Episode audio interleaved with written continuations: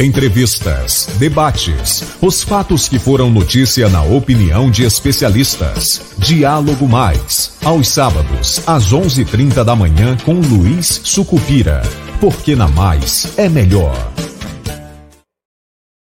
Olá, você que acompanha a gente pela Mais FM, pela TV Mais e pelo nosso site maisfm.com. E se você quiser assistir o diálogo através do nosso YouTube, você põe na sua Smart TV e assiste a gente aí, tá bom?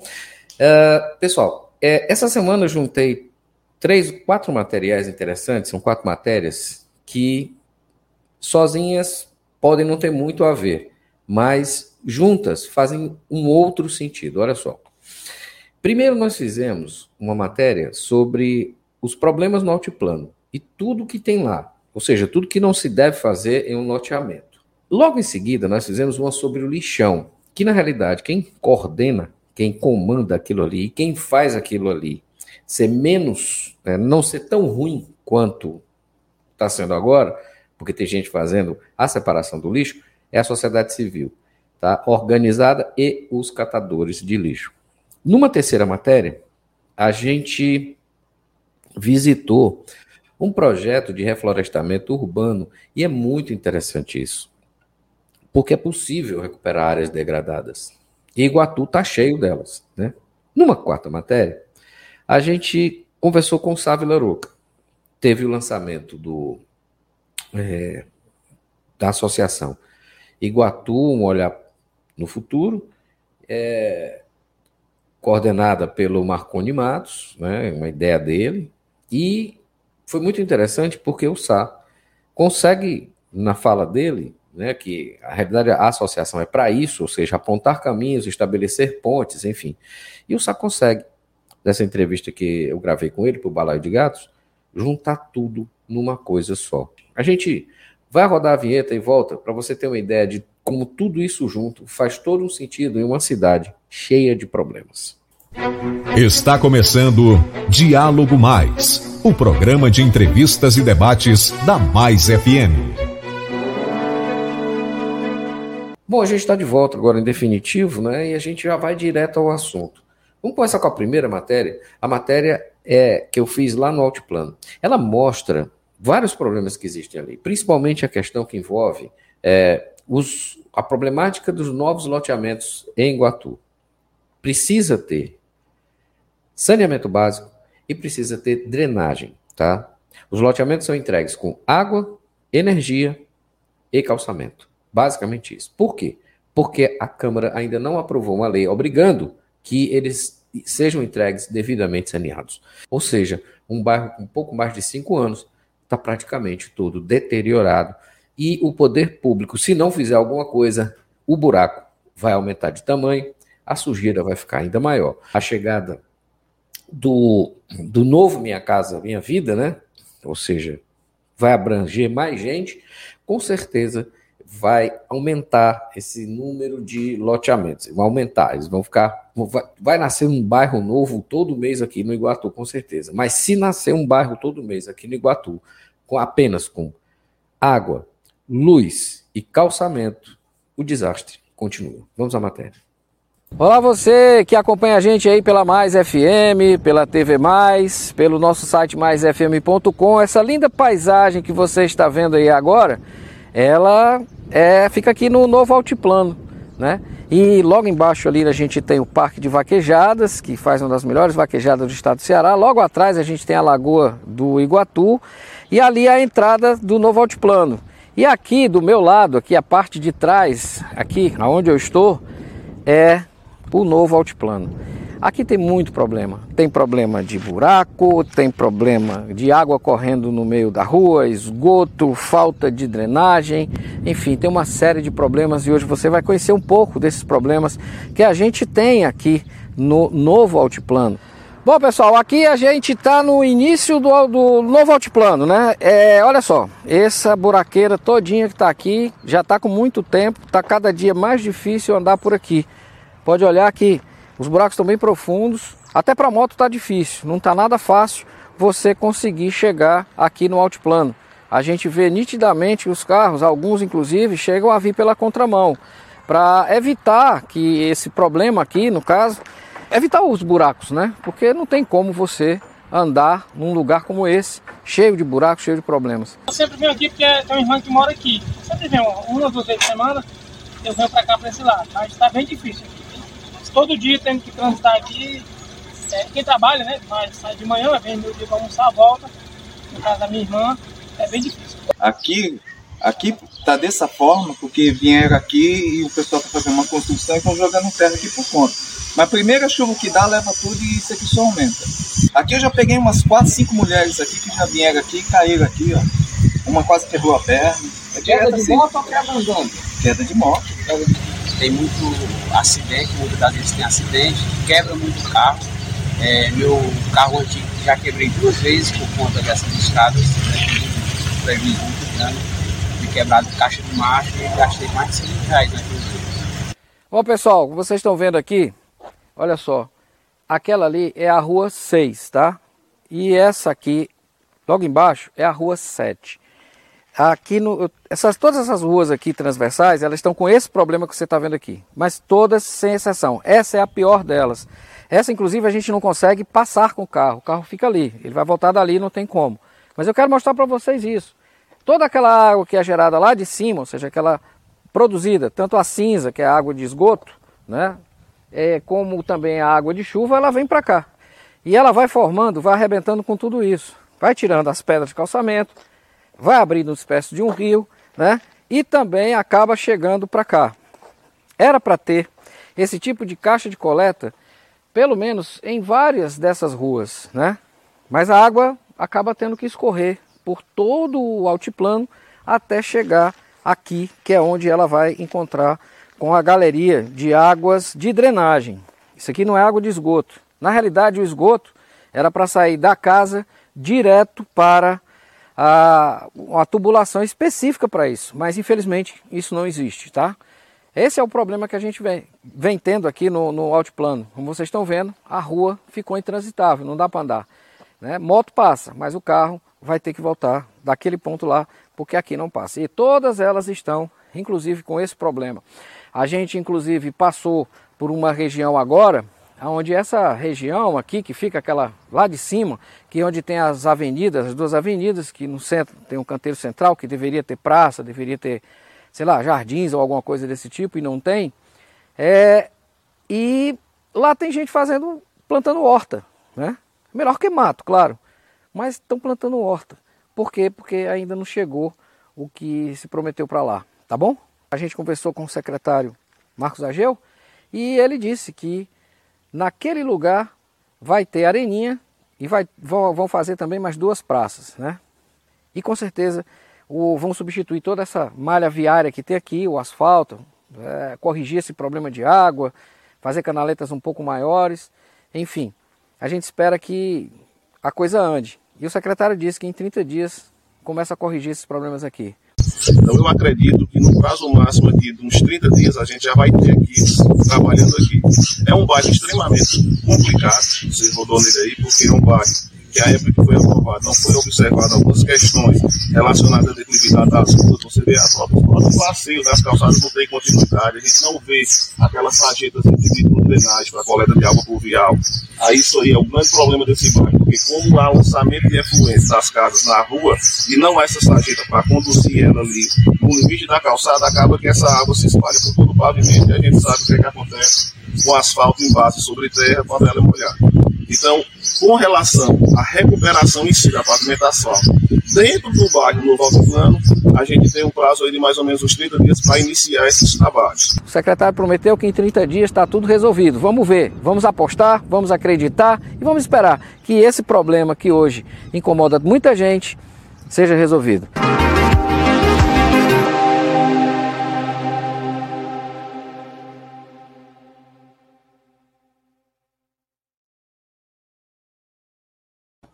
Olha, você viu a situação no, no altiplano, né? E, o, e vários bairros de Iguatu têm o mesmo problema, tá?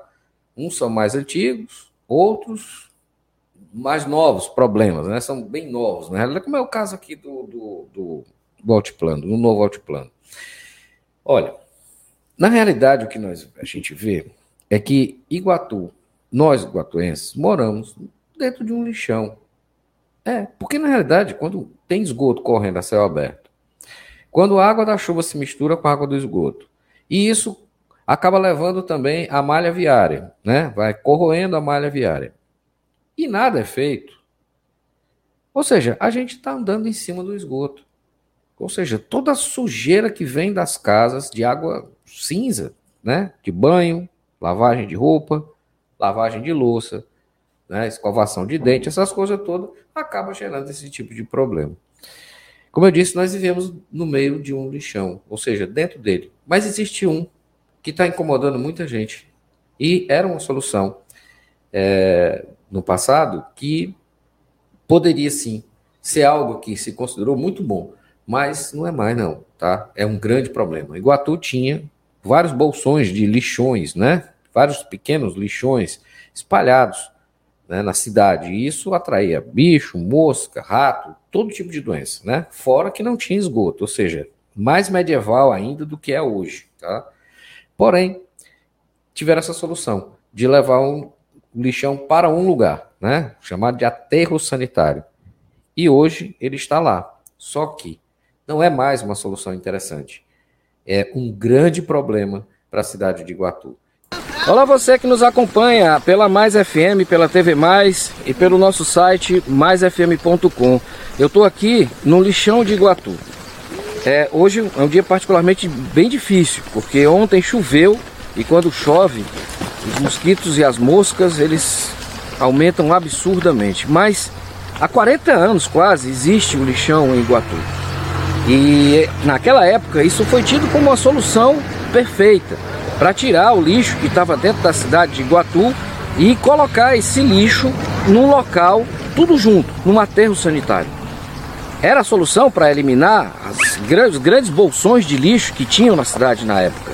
Mas isso se mostrou um novo desastre. Hoje o lixão está dentro da cidade de Iguatu, é, que quando queima joga fumaça, enfim.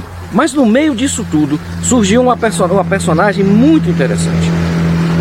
E essas pessoas são conhecidos como catadores de lixos recicláveis. Elas vivem e convivem com o lixo.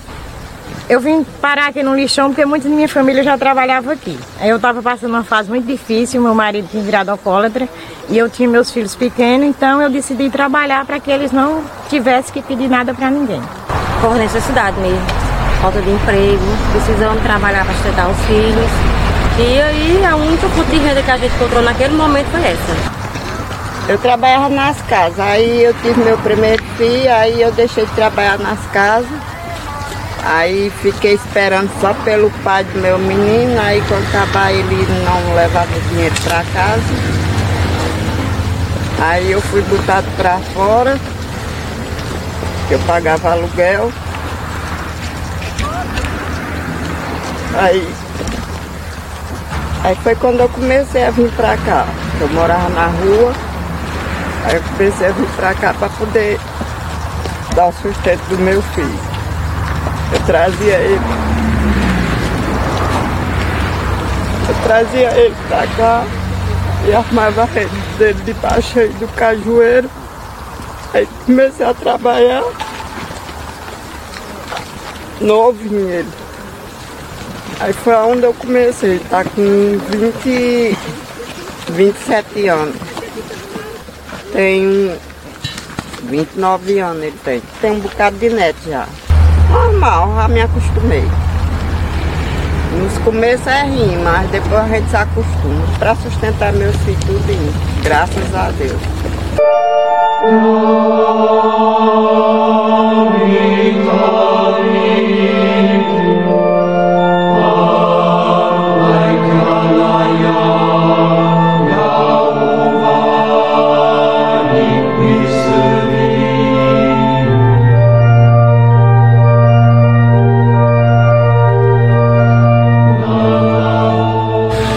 O dia a dia dos catadores de lixo aqui no lixão de Iguatu começa cedo.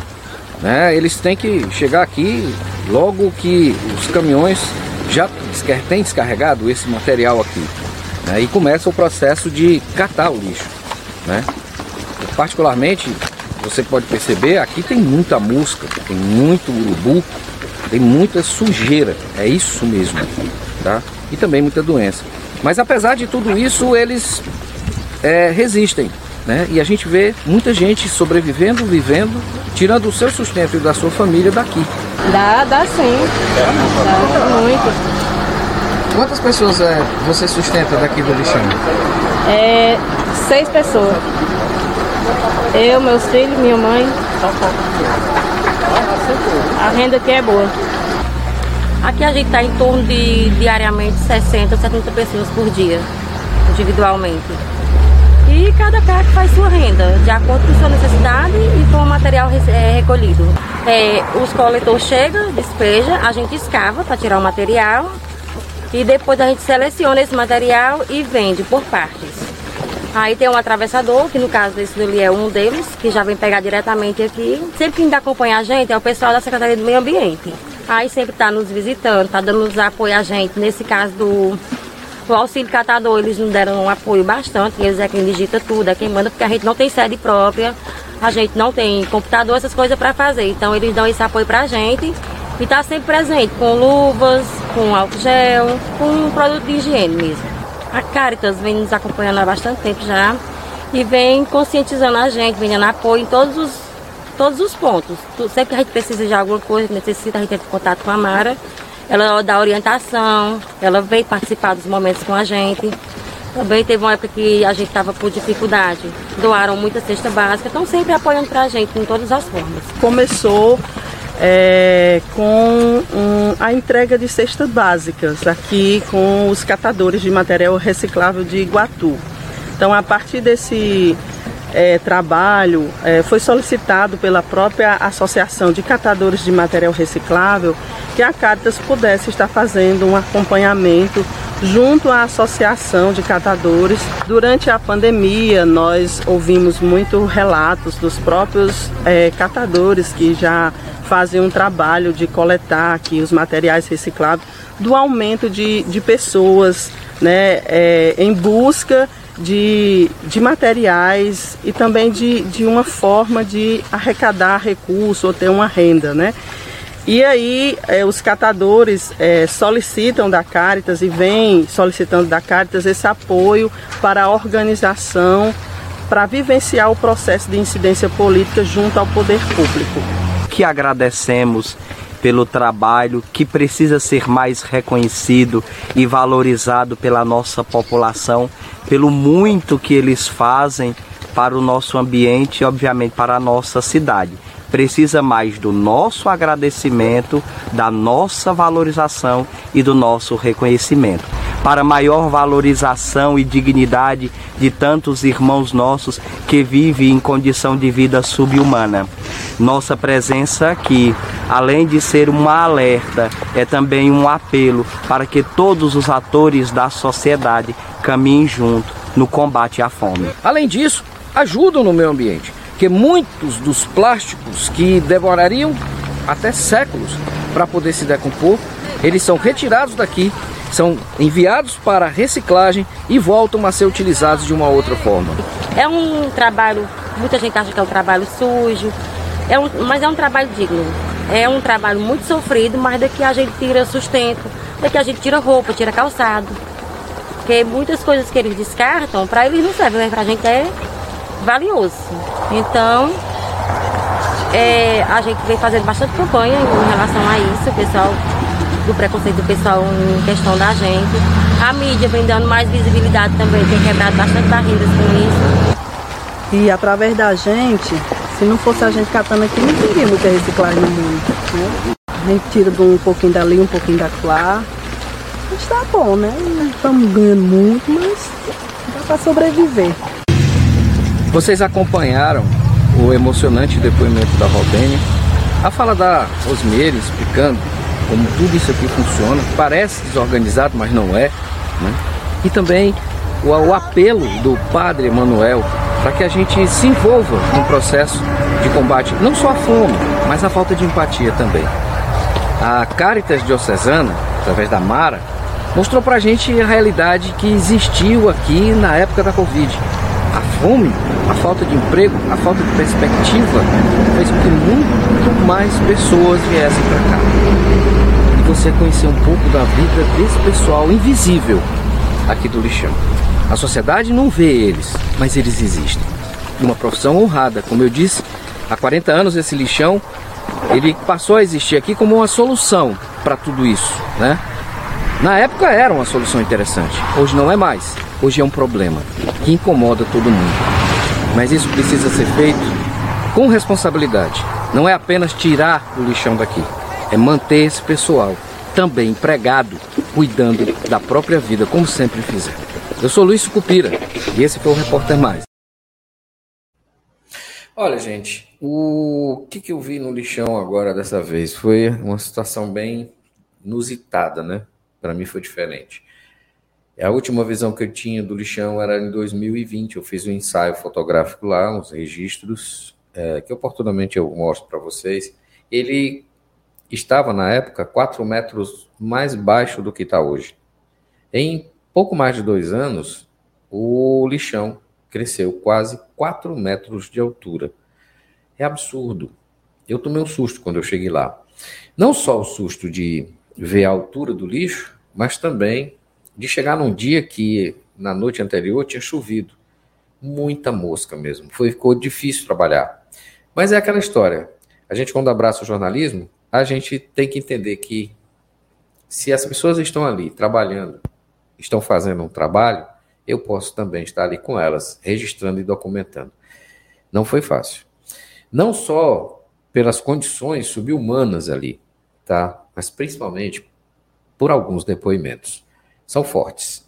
Fortes de mulheres fortes, de vidas marcadas por opções que com certeza muitos não fariam. A gente vai para um rápido intervalo e volta já já, continuando uh, apresentando a vocês em seguida o, o projeto de reflorestamento urbano, que tá, tá, acontece numa área pequena de mil metros quadrados, como que foi feita uma floresta muito bacana em um ano e dois, três ou quatro meses por aí. É um projeto muito interessante, está acontecendo na Casa de Saúde Pública de Iguatu, tá? E logo em seguida, o meu bate-papo com o Sávio Laroca, a visão dele sobre todos esses problemas que a gente narrou aqui no Diálogo Mais.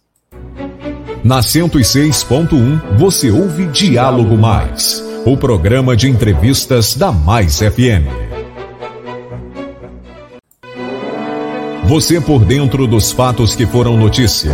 Diálogo Mais, com Luiz Sucupira. Bom, a gente está de volta, foi rápido o intervalo, né? Bom, gente, é o seguinte. Uh, vocês viram os problemas no altiplano, em seguida tiveram aquele choque de realidade no lixão, tá? E agora a gente vai é, mostrar para vocês que tem solução, muita coisa, é só querer, tá?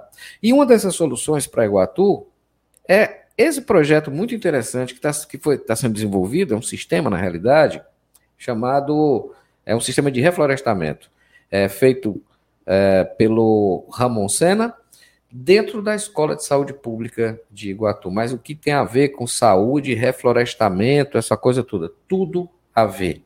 O meio ambiente estando equilibrado, estando funcionando corretamente, com certeza nós não vamos ter problemas com lixo, problemas com bichos, problemas com bactérias, problemas com uma série de coisas que são nitidamente urbanas e fruto do descaso, do descuido e do abandono das gestões públicas que passaram e ainda estão por aqui, tá? Vamos ver essa matéria muito interessante um projeto que merece ser multiplicado em todos os lugares. Olá você que nos acompanha pela Mais FM, pela TV Mais e pelo nosso portal maisfm.com. Eu vim aqui no, na FECLI para bater um papo com o Ramon Senna, ele é educador físico, né? Para falar sobre o, o sistema agroflorestal. Traduzindo, isso seria o seguinte: existe possibilidade de você pegar áreas degradadas ou áreas como lixão, por exemplo aqui de Iguatu, tá? E transformar nisso que você está vendo aqui. Aqui atrás, aqui mais ou menos são mil metros quadrados, que é um que está em regime de placenta, como eles chamam, que é uma floresta, digamos assim, que começou, está com pouco tempo, tem um ano e pouco, tem quase dois anos. Isso aqui não era nada. Vocês vão ver nas fotos como estava isso antes e como está isso agora. Eu estou com o Ramon. Ramon, obrigado por atender a gente. É, explica para a gente como é que você transformou isso aqui, né, é, numa área degradada, como a gente está vendo nas fotos, em essa floresta linda aqui. É, esse, esse projeto ele se inicia a partir da nossa atuação enquanto profissional residente junto à Escola de Saúde Pública do Ceará. Eu faço parte de um programa de residência e dentro das discussões voltadas para a saúde, a gente encontra em eixos transversais a possibilidade de discutir temas importantes para a promoção de uma saúde integral. E nesse processo conhecemos esse espaço que fica aqui na sede da Escola de Saúde Pública. E a partir daí é, conheci o termo agrofloresta e desde então tenho me dedicado a um processo de revitalização desse espaço, entendendo como sendo um, uma tecnologia de promoção de saúde dentro dos territórios e que nos, nos permita alcançar a integralidade de cuidados. É, nós encontramos aqui bastante entulho, foram tiradas duas, três caçambas de entulho desse espaço e sim, tinha, tinha muito lixo é, de residência, né? Infelizmente, algumas pessoas de fora da escola arremessavam lixo aqui para dentro. Eu tenho todas as fotos, posso é, compartilhá-las. Mas fizemos um, um, um, processo de educação em saúde, conversamos com as pessoas da comunidade e hoje isso não mais acontece. Então, hoje, pelo contrário, algumas pessoas já, ao invés de jogar o lixo, ela, quando eu não estou aqui e sabendo que eu faço essa coleta, inclusive desse material aqui no, nos terrenos próximos, elas já, já presenciei aqui a pessoa colocando uh, matéria orgânica, colocando capinha aqui para dentro. Ou seja, é uma outra, uma outra realidade. Então, a comunidade que tinham pessoas que jogavam lixo para dentro da escola de saúde pública, hoje elas já conseguem entender que esse processo não é um processo legal. Vocês vão ver que isso aqui tem um resultado muito interessante, muito interessante mesmo. É, você vai ver muitas plantas que tem aqui, muitas árvores, inclusive frutíferas, que já estão bem adiantadas aqui, tá? Olha, aqui a gente vai ter mais de 30 espécies de, de frutíferas, por exemplo, nativas e exóticas, e mais as, as arbóreas, né?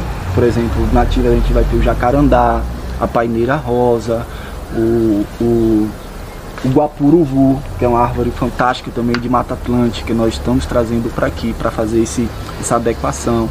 Estamos aqui na Escola de Saúde Pública de Iguatu, é uma área que fica já no fundo da, da, da escola e que não se dava nenhuma importância, a não ser para depósito de entulho e o lixo que era jogado do outro lado da rua para cá. Né? Foi feita a limpeza, foi feita a revitalização, recuperação e hoje é esse espaço que a gente a gente está dentro da, da, de uma floresta, em pleno Iguatu. Quer dizer, é possível fazer a mesma coisa, como eu falei, com o lixão, né? Para fazer isso no lixão aqui de Iguatu, como é que seria esse processo? Ao invés de você ter um lixão, você ter um sistema de agrofloresta, você vai estar tá captando, sequestrando carbono e devolvendo isso para o solo na forma de matéria orgânica. Isso por si só já daria um resultado muito importante para a promoção e qualidade de vida no município. Eu vi aqui que os passarinhos também estão de volta, né? Eu estava aqui agora Sim. chegou uma passarinhada aqui para é, talvez até pegar das frutas que tem aqui, Sim. já tem bastante fruta aqui. Sim. É uma alegria. É interessante, porque quando você cria o cenário, a, a, a fauna volta, né? Isso. Quando a gente muda a flora, a fauna nos acompanha. E toda essa, essa realidade vai é, refletir diretamente na qualidade de vida dessas pessoas.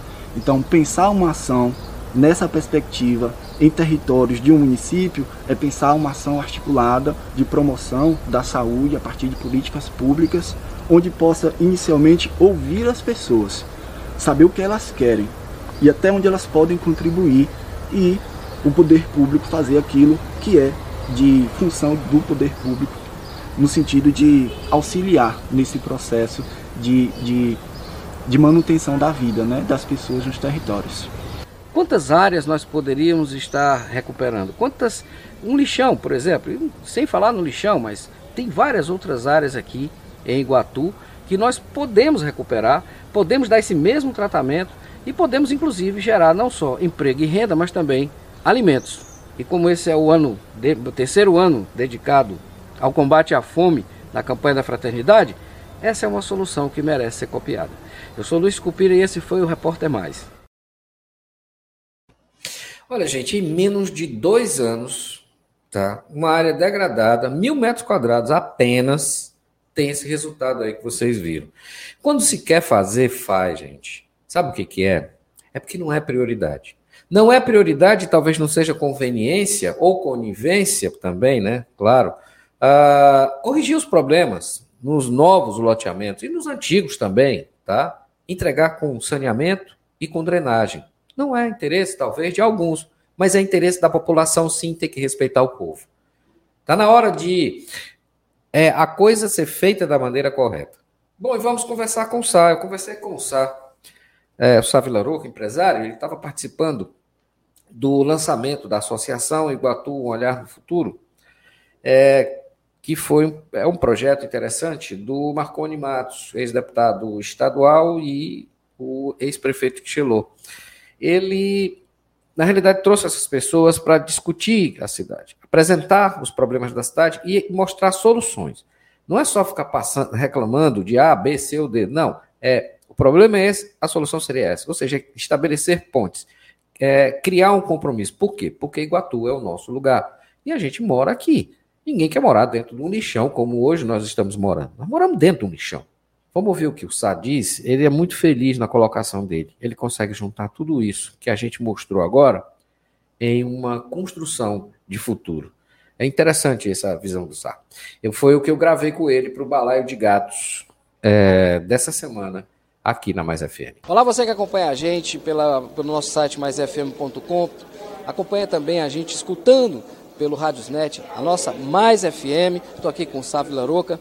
A gente estava participando agora de um evento muito interessante. Iguatu, um olhar no futuro. E o Sá fez uma colocação aqui muito interessante. A questão de como enxergar isso, como refazer. Não é só reconstruir, não. Muitas vezes vai ter que fazer do zero, né, Sá?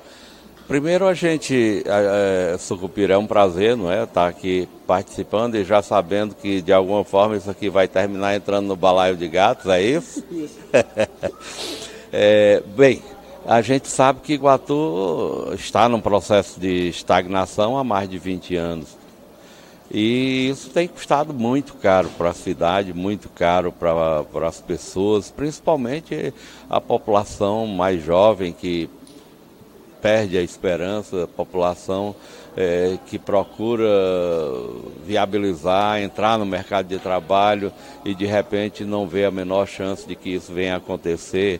E aí vem aquele processo de, de ir embora, de, os pais ficam com aquela dor. Enfim, é um processo muito traumático. Ao mesmo tempo, a gente vê que a infraestrutura do município está caída aos pedaços, não é? Seja a infraestrutura de saúde, seja a de educação, tem grandes falhas. O pior IDEB da, da região centro-sul é o do Iguatu. Isso é, um, é horroroso, não é? E não se explica, né? Não se explica, é vergonhoso. É, se você vê a infraestrutura do, propriamente dita da cidade, do ponto de vista de esgotamento sanitário, do ponto de vista do saneamento, do ponto de vista é, é, da, das próprias vias não é, de trânsito, seja na área urbana, seja indo para a zona rural. Então é uma cidade, na verdade, é em crise. Se você de repente vai a cidades do, do mesmo porte, como por exemplo Crato, se você vai a, a cidade como Quixeramobim, que tinha um PIB bem menor do que o Iguatu e hoje é, já ultrapassou. É, se você vai a, até as cidades menores, como Jucás, por exemplo, é, como Saboeiro, como Quixelô, você vê a mão do, do, da prefeitura fazendo obras, trabalhando, limpando a cidade, é, fazendo trabalhos, obras no campo, na, na, na cidade. Aqui você, infelizmente, olha para tudo e o que você vê é um caos. E não foi um caos construído ontem. Ele foi construído nos últimos 20 anos, não é? E para prever os próximos 20 anos para trabalhar para criar um Iguatu é, que de novo seja uma cidade boa de se viver, uma cidade é, é, onde se possa esperançar alguma coisa. É, nós precisamos revisitar o passado para que a gente possa então entender o que aconteceu e para que a gente então possa voltar a olhar para o presente e des descobrir ou, ou, entender as potencialidades que o município tem, e são muitas potencialidades. Quando a gente olha para o passado, não quer dizer que não, não possa acreditar que teremos, possamos ter um futuro brilhante, porque nós temos o direito e teremos um futuro brilhante, porque as, poss as possibilidades são muitas porque é, se nós formos analisar do ponto de vista da população, do ponto de vista da terra, do ponto de vista da água, do ponto de vista da passagem da transnordestina, do ponto de vista do, do polo é, é, universitário que já está se formando em Iguatu e pode ser muito maior e muito melhor do que isso. É, do ponto de vista do serviço, do ponto de vista de que nós somos a, a, realmente é, o centro da região Centro-Sul, apenas precisamos ser a cidade exemplo da região Centro-Sul, que não somos, infelizmente. Mas, enfim, é, acho que foi uma noite boa, tivemos palestras maravilhosas, é, abordagem até histórica ao longo dos últimos 200 anos da, da cidade de Iguatu. Então, acho que essa iniciativa do Marconi Matos, de criar esse instituto, de fazer esse evento, de juntar pessoas para discutir a cidade de Iguatu, foi uma iniciativa maravilhosa. É, eu fiquei orgulhoso de participar. Parabenizo ao Marconi, que do alto de seus 80 anos ainda tem pique, ainda tem coragem de pensar o Iguatu do futuro. É um primeiro passo é um primeiro movimento. Digamos que nós hoje podemos ver aqui, nesse papo, que nós construímos algumas pontes. Está na hora de passar por elas o progresso de Iguatu. Esse foi o Balaio de Gatos de hoje, ao vivo, a cores, em som e imagem, com o Sá Vilaroca e essa turma toda boa que fez este, essa primeira reunião da associação é, Um Iguatu no Olhar do Futuro. Tchau. Você viu no diálogo mais de hoje que essa é uma cidade que tem jeito. Apesar de bastante judiada nos 20 anos, nos últimos 20 anos, principalmente, principalmente relacionada à sua infraestrutura. Você vê o descaso no altiplano. Isso é falha de é, gestão. A gestão tem que decidir, definir e não escolher porque é conveniente ou conivente com aquilo. Ela tem que definir o seguinte: nós queremos bairros que sejam feitos para durar muito e que não tenha esgoto correndo na rua e que não tem que as águas pluviais elas tenham um destino certo e que haja tratamento de esgoto e que as vias dê para os nossos carros circularem. A maioria das pessoas é que faz um prefeito. Certo? Não é a minoria. Então, vamos trabalhar com relação a isso. Vamos mudar a forma de ver Iguatu. É preciso enxergar Iguatu de uma maneira diferente. Tá? É aqui o nosso lugar. E eu sou defensor do fim do blá blá blá, fim do embromation, fim da enrolação e vamos trabalhar. Essa cidade precisa de trabalho. Ela não precisa de blá blá blá, não precisa de enrolation, não precisa de palavra bonita. Ela precisa de ação, tá? E principalmente, vergonha na cara. Esse foi o diálogo mais dessa semana. Semana que vem a gente volta com um novo assunto para você. Sou Luiz Cupira. Tchau, pessoal. Você ouviu Diálogo Mais com Luiz Sucupira.